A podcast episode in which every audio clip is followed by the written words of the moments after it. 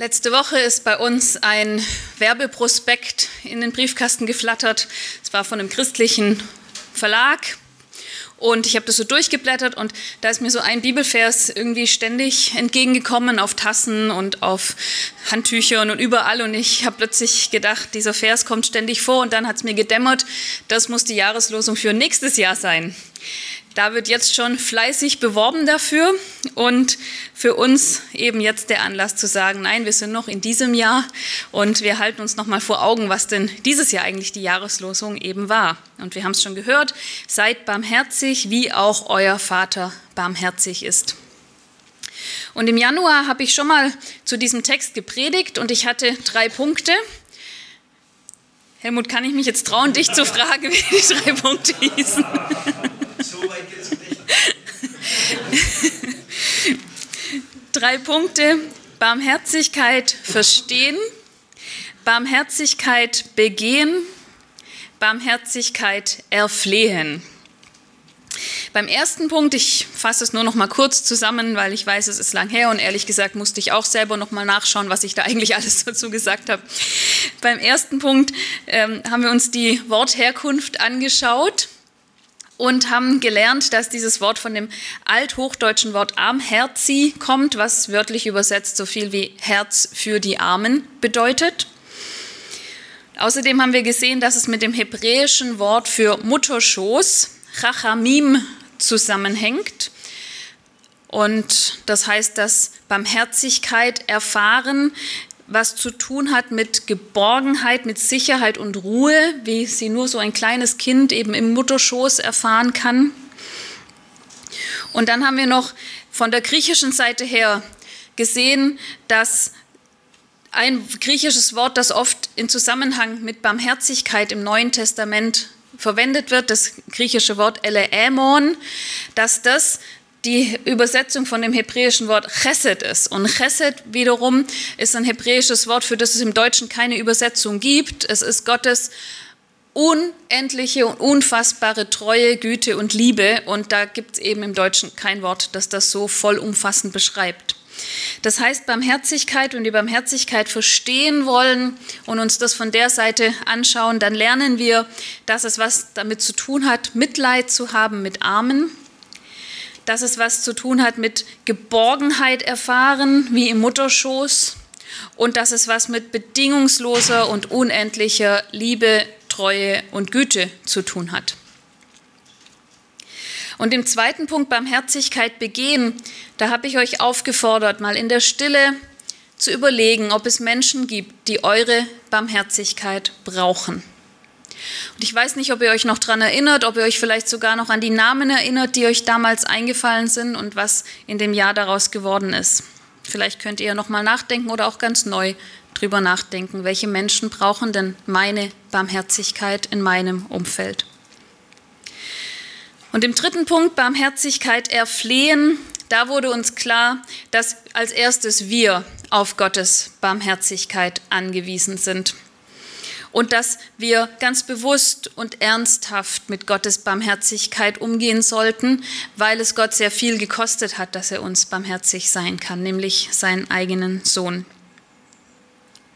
Und heute will ich jetzt nochmal auf diesen letzten Teil der Jahreslosung näher eingehen. Seid barmherzig, wie auch euer Vater barmherzig ist. Wie ist Gott uns denn barmherzig? Und natürlich wollen wir aber auch immer dann schauen, was das dann für uns bedeutet, weil es heißt ja, wir sollen genauso barmherzig sein. Und als erstes können wir sehen, dass Gott uns barmherzig ist, indem er uns versorgt. Wir dürfen sicher sein, dass Gott uns mit allem versorgt, was wir brauchen.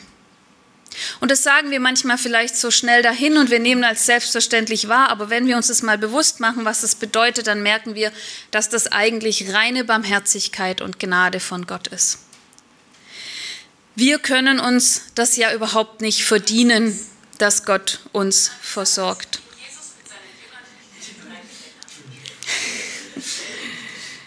Wir können uns es nicht verdienen.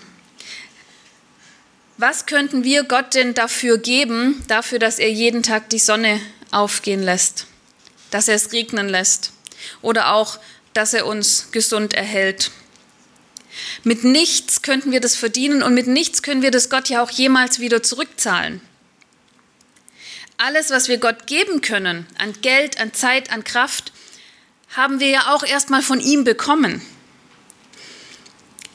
Und ich habe einen Text gefunden im Alten Testament, wo das ganz deutlich gesagt wird, und zwar von König David.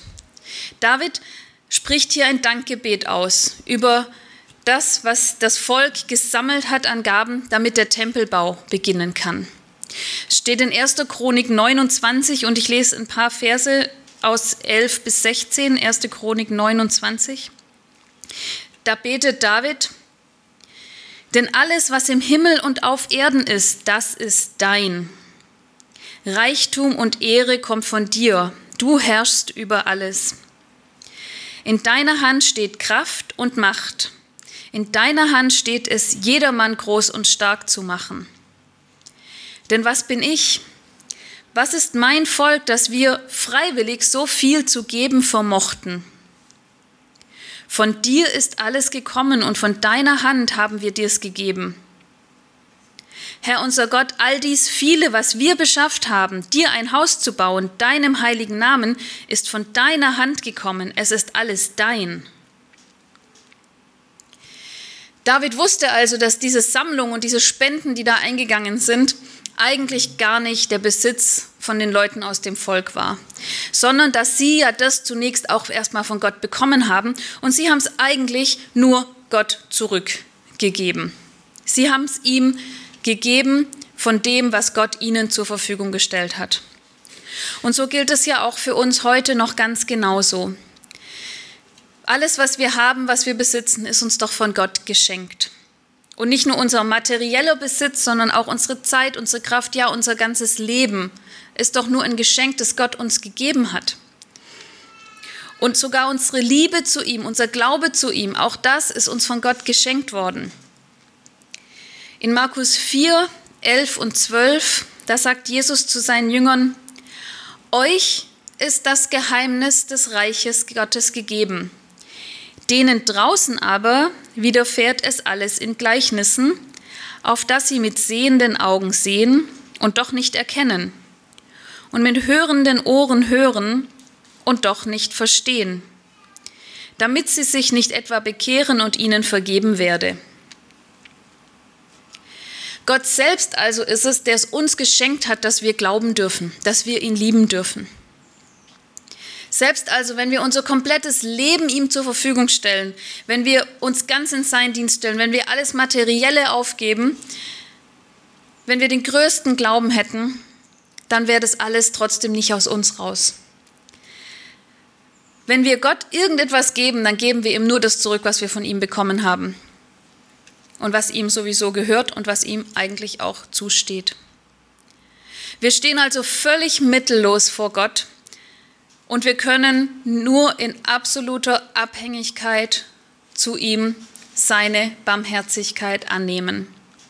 Seine Barmherzigkeit, die er uns darin zeigt, dass er uns alles gibt, was wir brauchen, obwohl wir es nicht verdient haben und obwohl wir ihm nie in irgendeiner auch nur annähernden Weise es zurückgeben könnten. Trotzdem gibt er uns großzügig und er gibt uns gerne.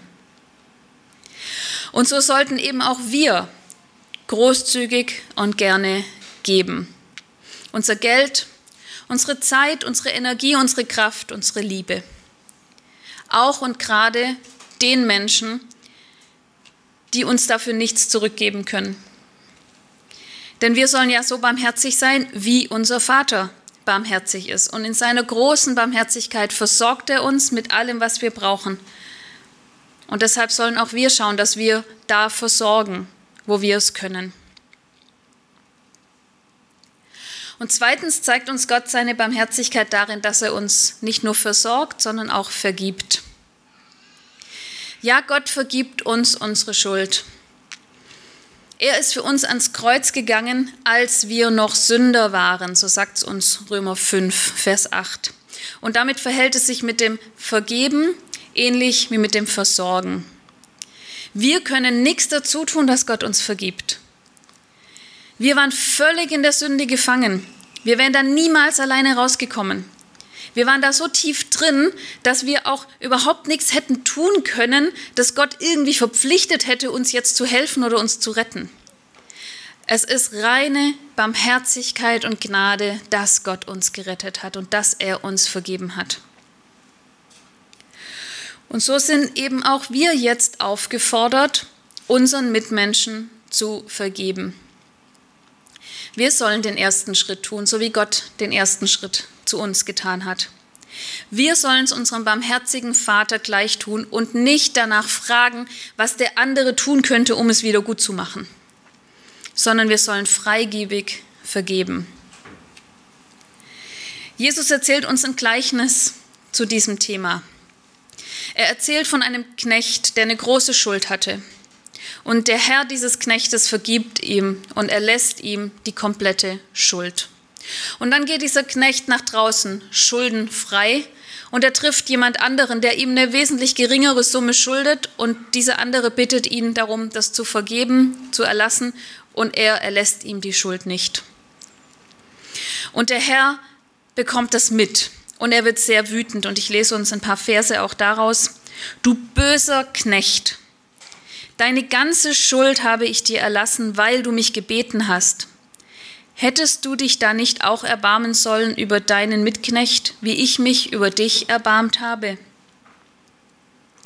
So sagt er es zu ihm, du böser Knecht, und dann nimmt er diesen Schuldenerlass zurück und der Knecht muss jetzt doch alles selber bezahlen. Und Jesus schließt dieses Gleichnis mit den Worten, so wird auch mein himmlischer Vater an euch tun, wenn ihr nicht von Herzen vergebt, ein jeder seinem Bruder. Das Gleichnis steht in Matthäus 18, 23 bis 35, wenn es jemand nochmal nachlesen möchte.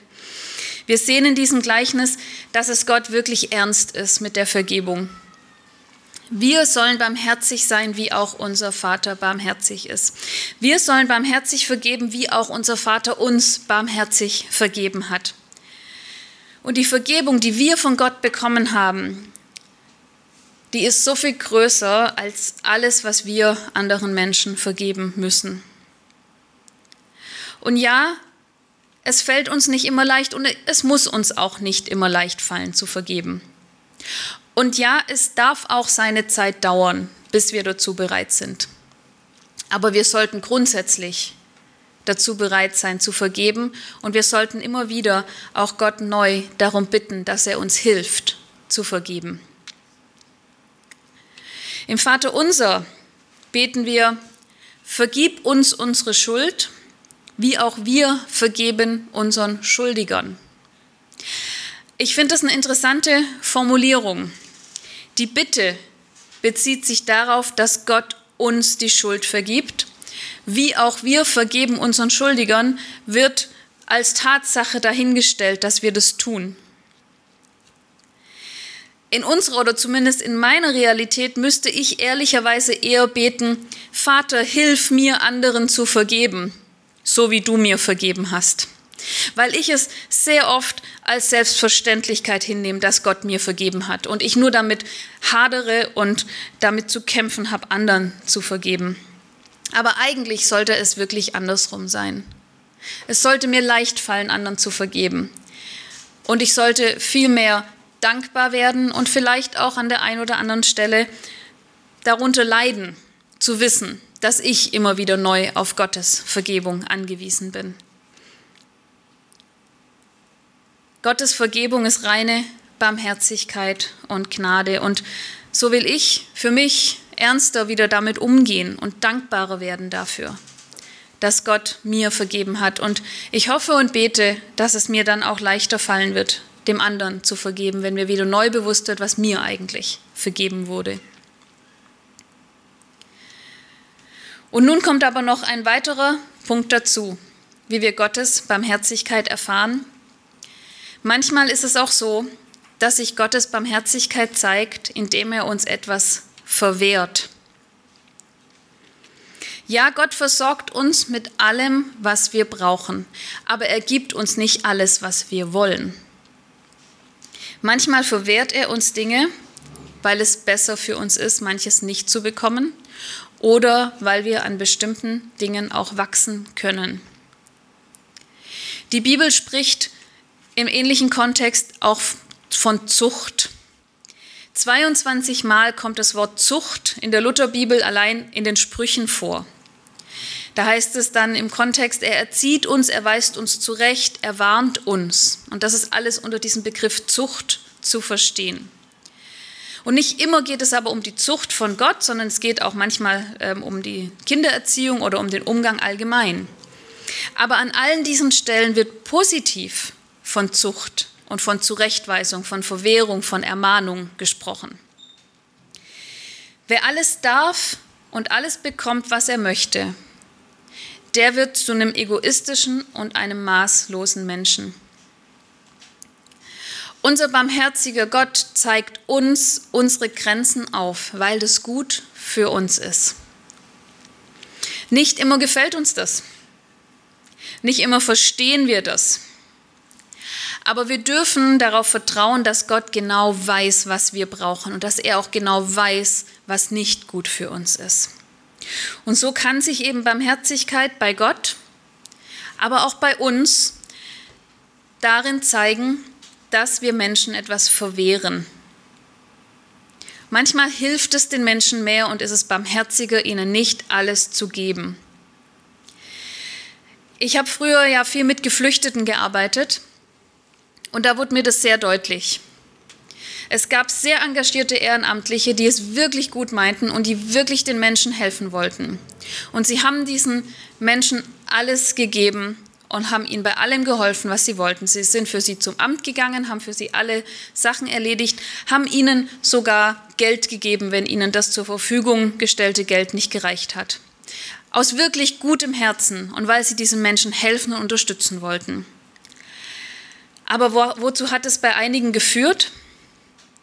Dass sie auch nach Jahren noch nicht richtig Deutsch konnten, weil sie es ja nie mussten. Oder auch, dass sie nicht gelernt haben, mit dem Geld, das ihnen zur Verfügung steht, auszukommen, weil sie ja wussten, wenn ich da nachfrage, dann kriege ich noch mal was. Und damit wurden sie zu abhängigen Menschen und zu hilflosen Menschen. Und manchmal wäre da eine Verwehrung barmherziger gewesen ihnen nicht alles einfach zu geben, ihnen nicht alles abzunehmen, auch wenn sie darum bitten, sondern sie mehr zu fordern und ihnen Dinge zu verwehren, damit sie selber wachsen und weiterkommen und selbstständiger werden. Und manchmal muss man vielleicht Dinge auch ganz klar unterbinden oder, wenn man in der Lage dazu ist, auch anderen Menschen was verbieten, wenn wir an Kindererziehung zum Beispiel denken. Oder zumindest dann auch klare Worte finden, wenn wir sehen bei einem lieben Menschen, dass er Dinge tut oder nicht tut, die nicht gut für ihn sind. Ihn dann darin nicht mehr zu unterstützen, sondern ihm auch Dinge zu verwehren. Wo da die Grenze ist zwischen barmherzig sein und helfen und vielleicht dann aber auch zu sagen, stopp, hier ist es jetzt barmherziger, nichts mehr zu tun, das ist nicht leicht zu entscheiden. Wie gut, dass wir da auch mit unserem guten und barmherzigen Gott im Gespräch sein dürfen darüber. Er weiß, was wir brauchen, er weiß auch, was jeder andere braucht und er weiß im Einzelfall, was das Richtige ist und was im Einzelfall das Barmherzige ist. Und so sehen wir, dass Gott seine Barmherzigkeit uns zeigt, indem er uns versorgt, indem er uns vergibt und indem er uns manchmal Dinge verwehrt. Und so sollen eben auch wir barmherzig sein, indem wir andere versorgen, indem wir anderen vergeben und indem wir, wenn nötig, anderen auch mal was verwehren. Unser barmherziger Gott, der wird uns darin begleiten und er wird uns auch dann noch barmherzig sein, wenn wir an der einen oder anderen Stelle vielleicht versagen. Ich möchte noch zum Abschluss beten.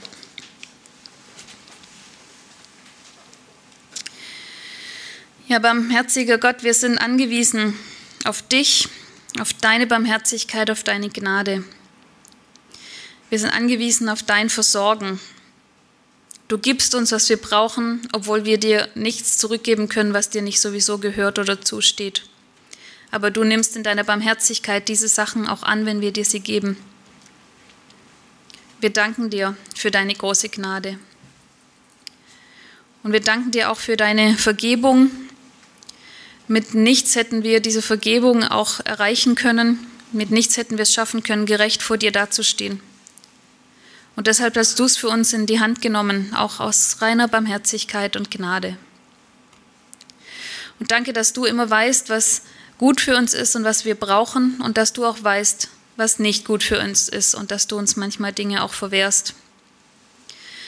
Hilf uns, dass da unser Vertrauen zu dir immer mehr wächst und wir auch ohne Murren dein Verwehren und deine Zucht annehmen, in dem Wissen, dass du es gut mit uns meinst.